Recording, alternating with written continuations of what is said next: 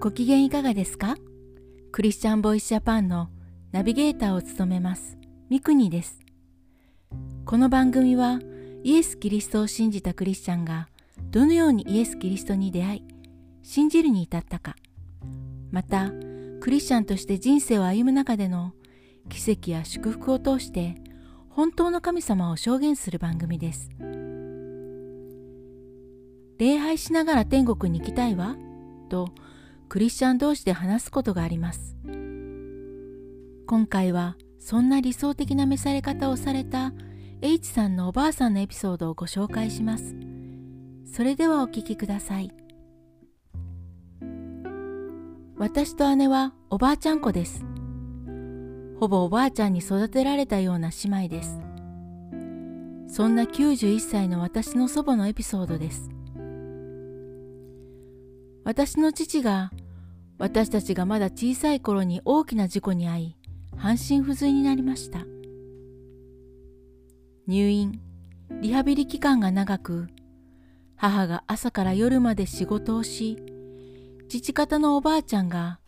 日中は父の世話や家事をすべてしてくれていました。なので私たちの保育園の送り迎えもおじいちゃんとおばあちゃん。朝昼夕のご飯もおばあちゃん。お風呂はおじいちゃん。着る服もおばあちゃん。中学高校のお弁当も毎日おばあちゃんが作ってくれていました。母と過ごす時間よりおばあちゃんと過ごす時間が多かったのでおばあちゃんは私たちにとってとても大きな存在でした。負けず嫌いでとにかく強いおばあちゃんでした。怖がったり怯えている姿は見たことがなかったです。ゴキブリもすぐに見つけたら叩いて殺していたしネズミ捕りで引っかかったネズミを迷わず冬の氷水につけて捨てる姿は子供ながら衝撃でした。おばあちゃんは一人息子で障害のある父のことをずっと心配していたし大事にしていました。父は車椅子の生活で不自由なことばかりでしたけどおばあちゃんは私たちがかわいそうな家族にならないように必死に頑張っていたように思います。家族6人で夏によく旅行に行きました。当時身体障害者が車椅子で泊まれる場所は多くなくとにかく移動や大変なことが多かったと思いますが父とおばあちゃんは毎年計画して私たちをいろんなところへ連れて行ってくれました。私は高校生の時に友達に誘われて教会に初めて行きました。21歳の時久しぶりに行った教会でイエス・キリストを信じました。そして姉もクリスチャンになりました。一人息子の父が亡くなるとすぐにおばあちゃんは認知症になりました。認知症の初期段階で礼拝に来ることができイエス様を信じますとおじいちゃんと一緒に告白しました。次第に症状は進行し施設に入りました。認知症になって今までのしっかりした誰よりも強いおばあちゃんの姿はなくなり穏やかだけど弱々しいそんな姿になりました。よく面会に行って一緒にお菓子やデザートを食べました。昔好きだったイチジクやかしわ餅などを持っていくと喜んでくれました。時々外出させてもらい一緒に礼拝していました。しかしコロナが流行し面会も外出も全くできない3年間を過ごしました。ようやく短い面会ができるようになってきた矢先施設で原因不明の嘔吐が続き病院へと運ばれました。検査の結果は膵臓がんの末期でした。すでに食事ができない状況だったので、1週間から長くて1ヶ月の余命を宣告されました。91歳。ここまで大きな病気や手術の経験もありませんでした。認知症になり10年ほど介護施設での生活でした。認知症も進んでいたので自分自身の状況や意思をはっきり話すことができなくなっていましたが残された時間なかなか会えなかった人に会って家のような場所でみんなと過ごし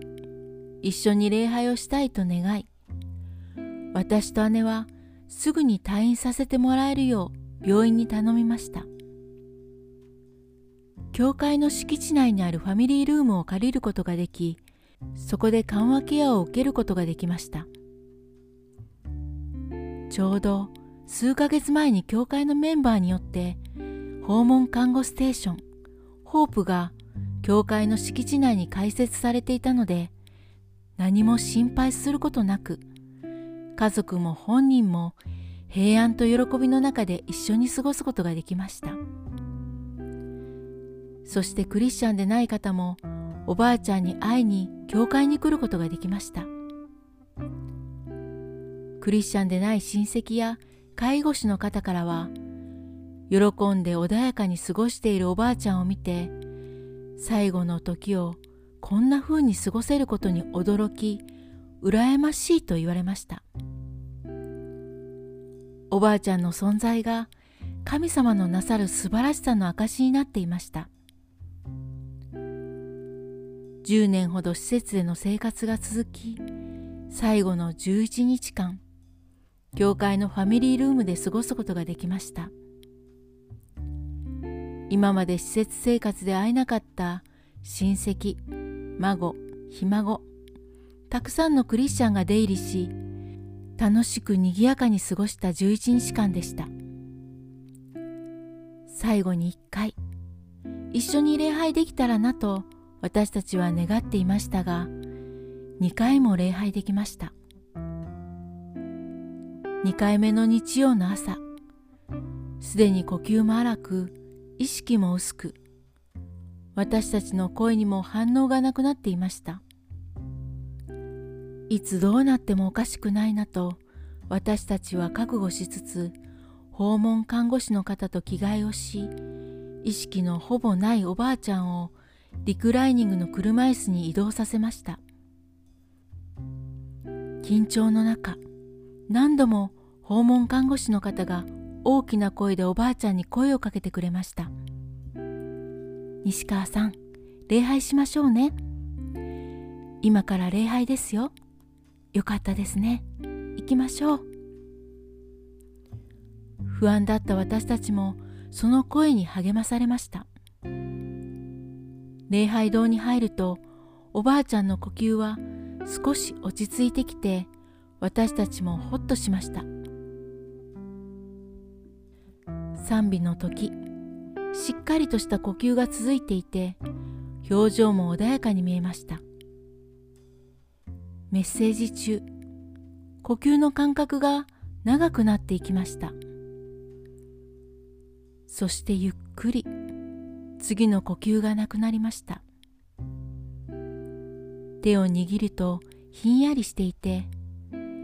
ああ天国に行ったなと実感し姉と隣にいてくれた看護師さんに伝えそして「このまま礼拝しましょう」と伝えると大きくうなずいてくれ私たちも安心してそこにとどまり最後まで礼拝することができました。神様の支配の中に命があることを実感しました。私たちの教会のビジョンは生まれたばかりの赤ちゃんから天に召されるその時まで礼拝するです。おばあちゃんはこのビジョンの通り天に召されるその時まで礼拝を捧げた人となりました。ハレルヤ。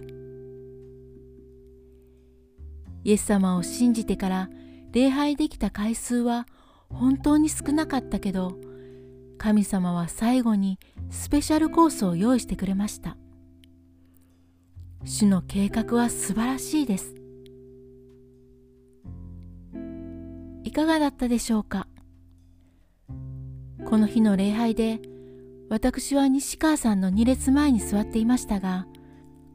私がこのことを知ったのは礼拝後でした。